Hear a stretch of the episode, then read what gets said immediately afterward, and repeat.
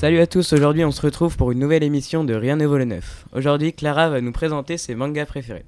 Jean-Baptiste va nous parler de la Fury Room et Neitu va nous, parler, présenter un, micro-trottoir sur les chaussures.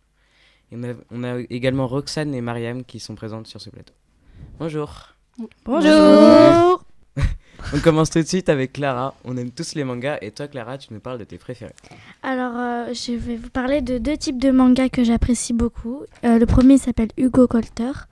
C'est l'histoire d'un jeune homme euh, qui, avec ses amis, veut monter en haut d'une tour qui mène à l'espace.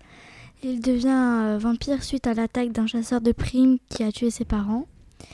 J'aime ce manga car il est fantastique et futuriste. Ça se passe en 2089 et aussi parce que j'aime les personnages de vampires dans les mangas. Et euh, le deuxième manga dont je vais vous parler est un animé japonais de Miyazaki, Le voyage de Shihiro.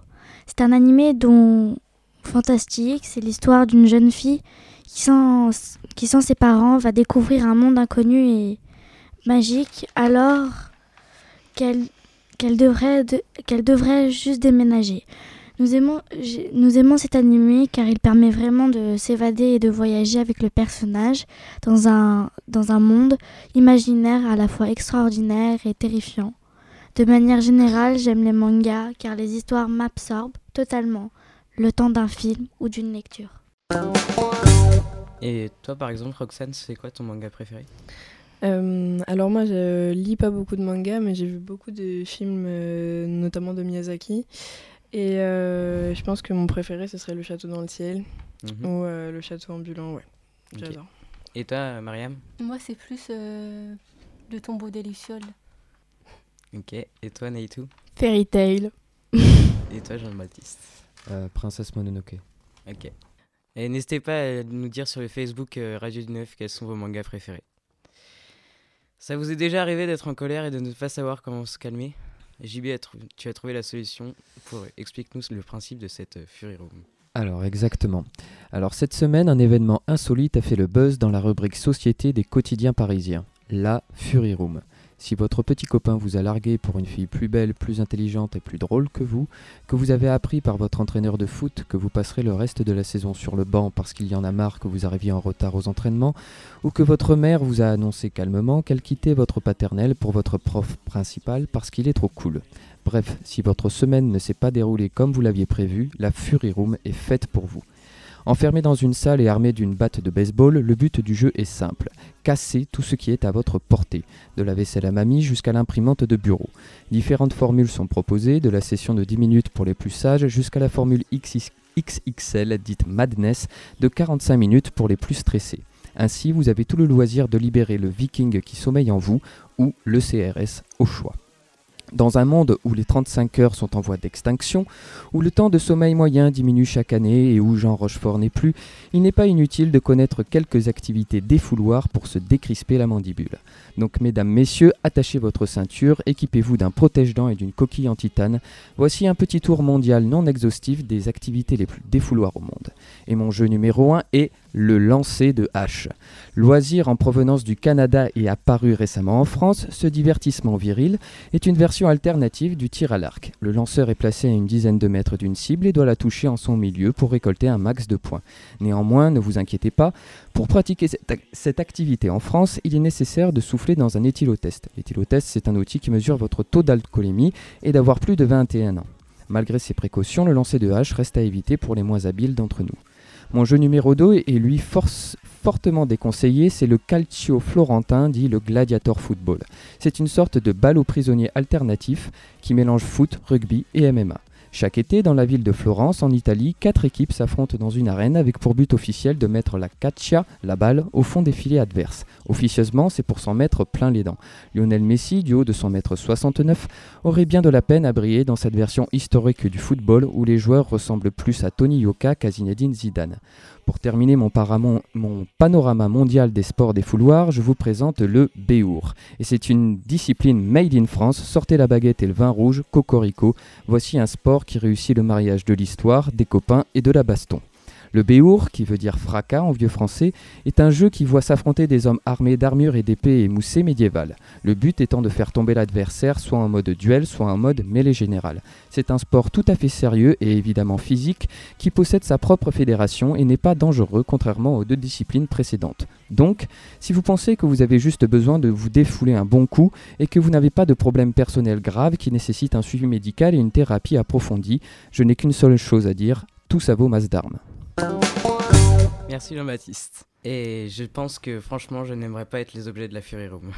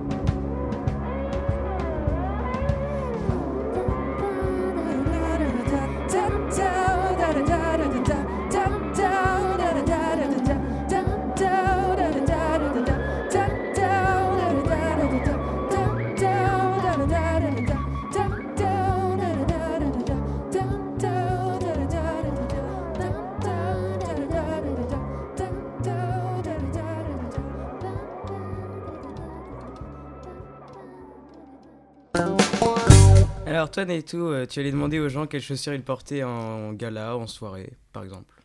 bah, euh, Aujourd'hui, j'avais envie de parler, euh, enfin de faire un micro-couloir pour parler chaussures. Et à ma grande surprise, il y a encore des filles qui partent en basket pour aller en soirée. Votre chaussure que vous porterez lors d'un gala, ce serait quoi? Lors d'un gala Ah, j'ai jamais été dans un gala. Euh, des chaussures à boucle. Des chaussures à boucle. Pas de chaussures à talons. Quoi qu'il en soit, j'aurais l'air débile. Des loups-boutins. la chaussure que vous porterez pour une sortie entre amis Bah, des baskets. Euh, bah, ça dépend de mes amis, ça dépend de la sortie. Si par exemple on va faire une randonnée, ce sera plus des baskets ou des styles dans, dans ce genre. Et si c'est des sorties pour aller euh, euh, se promener en ville et puis aller dans des bars, euh, des chaussures euh, un peu plus euh, habillées, on va dire ça comme ça. Celles que j'ai au pied, ce sont des Asics très confortables. Chaussures que vous porterez pour aller voir papa-maman Des, ça dépend, des bottines ou des baskets. bah, des baskets de New Balance. Pareil. Chaussures auxquelles vous êtes à l'aise Des baskets. Des New Balance, c'est très agréable à porter. Bah, c'est toujours mes des Asics. Votre marque de chaussures préférée? Adidas ou euh, Minelli New Balance, allez, on va dire ça. Doc Martens. La marque que vous recommandez? Euh, El Naturista. Bah parce que ils ont des valeurs, euh, ils ont des valeurs pour la production du produit. Euh, je recommande bah, Minelli ou Viesi. Pourquoi? Je sais pas, c'est les plus belles marques, c'est stylé, c'est beau. Euh, je veux toujours rester sur le New Balance. bah merci. Eh bien merci à Clara, Jean-Baptiste, Natou et Roxane et Mariam d'avoir participé à cette émission. Merci à vous de nous avoir écoutés et surtout suivez-nous sur le Facebook Radio du Neuf. Passez de bonnes, vacances et à bientôt. Radio Off.